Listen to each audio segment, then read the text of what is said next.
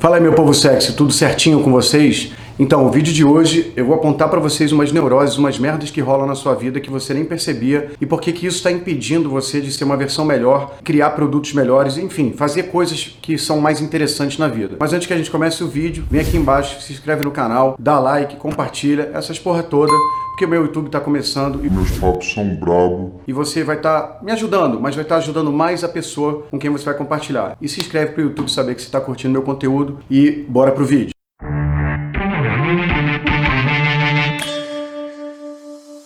O papo de hoje é o quanto a gente nessa vida é um personagem e acaba sendo programado pela sociedade, pelos nossos pais, quando a gente nasce. Então vocês já me ouviram falando um pouco sobre isso, que você não tem bem um eu. Esse seu eu aí foi quase que 100% programado pela sociedade desde que você nasce. Ah, não, André, mas eu sou da tal religião e eu torço pro Flamengo e eu gosto de fazer trilha na floresta. Tudo isso aconteceu por influência de fatores externos da sua vida, a começar muito mais pesado para quando você era um bebê. Então, você entenda de antemão que quando você era um bebê, você brotou aqui enquanto ser vivo, tão bicho quanto qualquer outro bicho. E você percebeu que se você não tivesse cuidado e amor externo, você simplesmente morreria. Não é que seria caído da sua vida assim, tipo, ah, que dia ruim, não recebi amor de minha mãe. Não. Tu nasceu, tu é bebê, você ia morrer se você não tivesse auxílio e atenção. Diferente da maior parte dos animais. Por conta disso, a sua vida toda, de uma certa forma, acaba sendo derivada nessa direção de obter amor e auxílio dos demais, reconhecimento, trocas, porque de alguma forma lá dentro do seu cérebro muito moderno, que é o cérebro, é o neocórtex do ser humano, do Homo sapiens sapiens, ficou programado que sem amor não tem vida, sem amor não dá para ir em frente. E o que acontece é que você começa a seguir uma vida que é basicamente para agradar os outros, tá? De uma certa forma, a maior parte do tempo é agradar os outros, receber reconhecimento, receber amor, ter trocas assim que sejam importantes para você. E de uma certa forma, juntou-se isso à cultura religiosa desse país que tem a, a origem na Igreja Católica, principalmente, ainda mais de 60% são católicos, mais 20 e tantos por cento são cristãos de uma forma geral, protestantes e tudo mais, que ensinou a você que os sete pecados capitais são coisas horríveis, mas não são só coisas horríveis do tipo assim, ah, vai lá e, e reza 10 Pai Nossos. Não, são horríveis punidas com pena de morte, não hoje em dia, claro, mas já foram punidas com pena de morte de fato, especialmente depois de 1200, 1300, quando foi promulgado a última definição dos sete pecados, até porque no passado eram oito pecados, para quem não sabe, existia o pecado da melancolia, que a pessoa era deprimida, ela simplesmente estava pecando, então ela é, tinha que ser morta. Tá? E isso, de uma certa forma, criou humanos é, que são muito humildes, muito travados e que não podem se dar muitos prazeres na vida. A essência da parada é basicamente, pensa aí,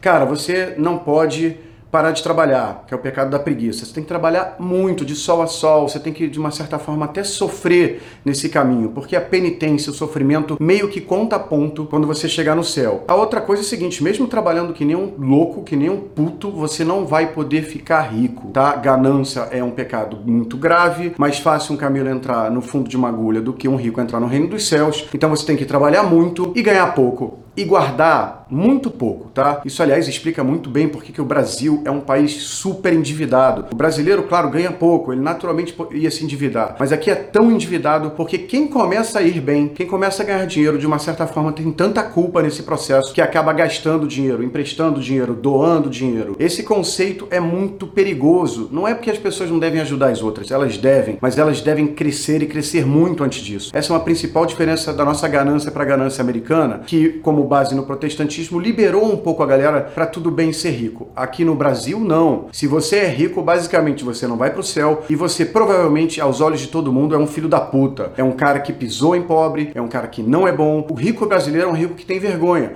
por causa dessa visão de mercado. Além disso, além de trabalhar pra cacete e não ficar rico, você não pode ter muitos prazeres. Eu não quero você comendo pra caralho, que é o pecado da gula, tampouco bebendo, curtindo, tendo prazeres assim ditos terrenos, né, que sempre são passados como uma forma feia de viver. E você, além de não poder ter prazeres desse tipo, não quero que você transe muito, nem goze muito na sua vida, porque isso é outro pecado. Quero bastante castidade até o seu casamento, se possível. É claro que isso não é mais seguido à risca, mas é a origem da informação é essa, galera. E eu quero que você, nesse processo, goze pouco. E quando se casar com uma única mulher ou com um único homem, é com essa pessoa que você vai ficar até o fim dos dias, porque o que Deus uniu, o homem não separa, é o que se espera, é o original original. Além disso, você aí que está vivendo essa vida, se você ficar com inveja de alguém que está vivendo uma vida um pouco mais divertida, um pouco menos casta, um pouco mais, ah, vamos dizer assim, abastada em termos de grana, curtindo hoje, viajando, você não pode ter inveja dessa pessoa. Basicamente, essa pessoa está pecando pra caramba, com certeza não vai entrar nos céus e você tem que continuar a sua vida pegando busão sem ar-condicionado, sofrendo bastante, não ganhando muita grana, não ganhando de forma nenhuma muita grana,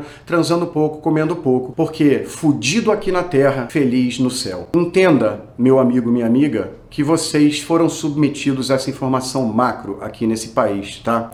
E se pelo menos esse país tivesse ficado um país meio cagado em termos de capitalismo, com PIB ruim, comparado a outros países é, como que foram descobertos na mesma época pela Inglaterra, como os Estados Unidos, é, você vai ficar dessa maneira a vida toda, tá? Tipo, não é questionável, não é mutável e o Brasil, controlado pelas religiões e muito pouco científico, um país que quase não tem produção científica, quase não tem esclarecimento das pessoas, é, o Brasil é mantido como um país bunda suja durante 40, 50, 100 anos e quanto mais tempo eles quiserem, tá? O que, que eu quero que vocês entendam hoje? Todas essas informações neuróticas de o que fazer, o que se espera de você, vieram provavelmente muito das interações que você teve desde cedo, no colégio, com pai e mãe, com amigos, com a sua religião. Basicamente, você recebeu as informações como todas verdadeiras. E é muito difícil questionar isso porque você recebeu as informações numa idade muito novinho mesmo. As primeiras coisas começam a vir entre 1, 2, 3, 4, até 8 anos. Você não tem cognição e poder suficiente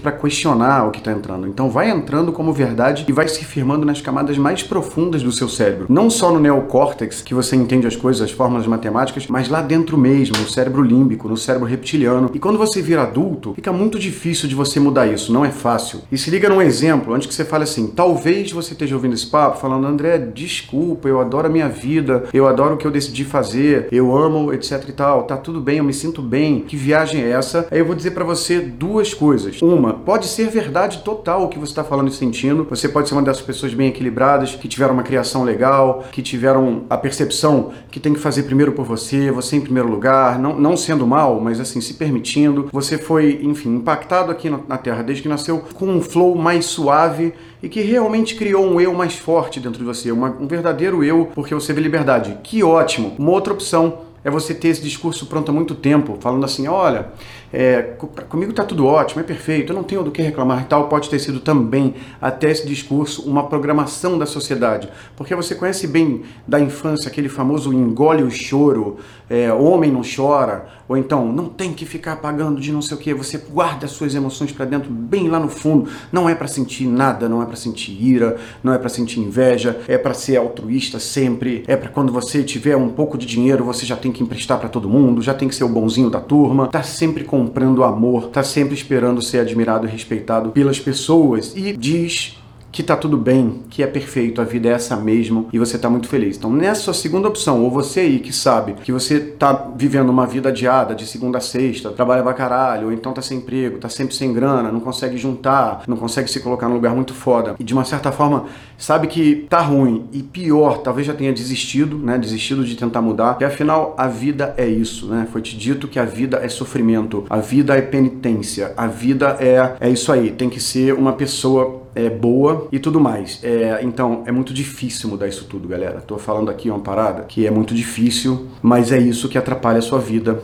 é isso que atrapalha o Brasil, é isso que diminui o nosso PIB e a gente vai ter que mudar isso pouco a pouco. E não é você parando de rezar ou parando de ter a sua fé ou chegando de noite na sua cama e se comunicando com alguma entidade maior que realmente pode existir, pode ser boa para você em termos de troca de energia. Não é isso não. Isso aí você tem que continuar fazendo. O que você tem que começar a perceber em você são as neuroses causadas por essas interações quando você era criança. Então, vou dar alguns exemplos práticos. Tem um camarada que faz manutenção na minha casa. Todas as falas dele, basicamente, são assim: olha, eu já liguei para a loja de madeira e o valor é 660 reais. Mas se você acha que eu estou mentindo, eu posso te mandar um print da tela que o cara me mandou, tá? Inclusive, eu vou fazer o trabalho amanhã. Eu quero que você entenda. Inclusive, perceba que eu sou um cara correto. Então, quase tudo, tudo que essa pessoa me fala vem com uma frase falando: se você está duvidando, eu vou te provar. É, tipo assim, se ele vai pedir uma madeira para madeireira, eu vi isso acontecendo. E, e ele fala, cara, você consegue é, me mandar isso logo? Porque a janela de vidro aqui grandona da cozinha do cliente está aberta. E se você está duvidando de mim, eu vou fazer uma foto para te mostrar. É, isso foi claramente uma criação com algum tipo de mãe ou pai, no caso dele, provavelmente mãe, que nunca estava nada suficiente, que ele sempre foi moleque, que ele sempre não era acreditado, que ele sempre era duvidado. E aí a pessoa cresce. Ah, e detalhe, eu perguntei para ele, toda hora ele fala, porque eu sou velho, porque eu sou velho, me respeitem porque eu sou velho, falando com os filhos dele que vem aqui também.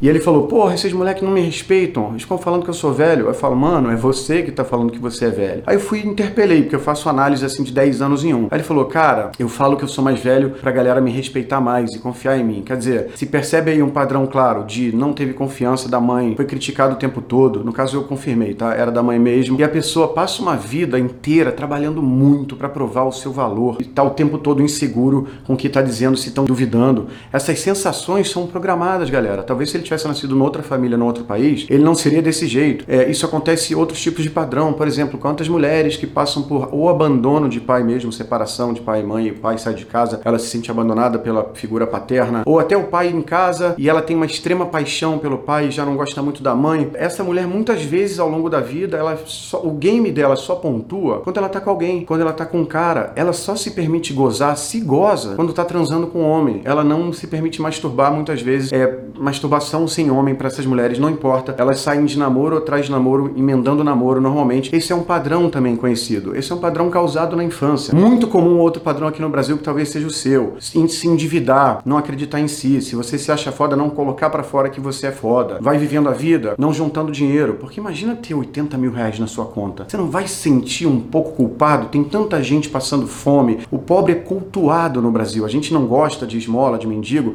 mas assim, é, se você parar friamente pensar aqui no Brasil e falar assim, quem é mais filha da puta, o pobre ou o rico? O rico de cara. E o pobre? Coitado do pobre, vamos ajudar o pobre. O pobre é fudido mesmo. E é fudido mesmo, tá, galera? Não tô falando contra pobre, não. Mas assim, é feio ser rico no Brasil. É feio você amelhar é, fortuna, e eu sempre repito, se você até quiser ajudar os outros de verdade, fique rico antes, ajude a você, tenha uma história de sucesso, ganhe dinheiro que você vai ajudar pelo exemplo, que você vai ajudar com grana e mais grana se você for nesse caminho, como fazem Bill Gates e Warren Buffett nos Estados Unidos. Então, o que eu peço para vocês hoje nesse vídeo é vocês analisarem a hipótese disso tudo ser verdade, disso tudo também ter de uma certa forma fudido a sua cabeça e te transformado numa versão não muito melhor possível. Por quê, galera? Porque essa galera toda, tanto o clero, quanto o governo, no caso no passado era a monarquia, quanto a burguesia, quanto essas classes que estão aí vivendo melhor que todo mundo há mais tempo, puderem controlar qualquer ímpeto revolucionário do povo, eles vão. E para isso, qual é o segredo? Atenuar, não deixar viver, não deixar questionar, não dar ciência, deixar todo mundo pobre, deixar todo mundo burro. Se você acha que eu tô falando uma grande verdade, a única coisa que eu te peço hoje é simples. Você não vai se curar em 10 segundos ou em 4 horas, mas eu quero que você perceba os padrões de neurose em você. Se você é homem, se você é mulher, o que, que você há muito tempo faz e repete e segue o padrão? Seja voltar para uma namorada doente, ou seja, tá sempre pobre fudido, nunca consegue, quando vê um dinheiro na conta já, já gasta, nem gasta para curtir mesmo, gasta para não sentir culpa de ter dinheiro. Você se sente melhor devendo, porque você está mais perto na escala pobre do que na escala rico, devendo, porque você de alguma forma é, é uma pessoa que é foda pra caramba, mas não consegue falar que você é foda com respeito, achando que é o pecado da vaidade, tá, galera? Então entenda, a sua versão que vai dar certo, a sua versão que vai ser amada e admirada e chamada para sair, chamada para trocar ideia, chamada para resenha, não é essa versão boazinha, casta, calada, que não faz nada que não eletrifica ninguém. A sua versão mais interessante, que será mais amada, que era uma dúvida sua, é essa versão liberta dessas neuroses. E é por isso que hoje eu peço para você o seu voto, brincadeira. Eu peço para você que você se ligue nos seus padrões cagados e me acredite, 100% das vezes esses padrões cagados terão sido no passado programados na sua cabeça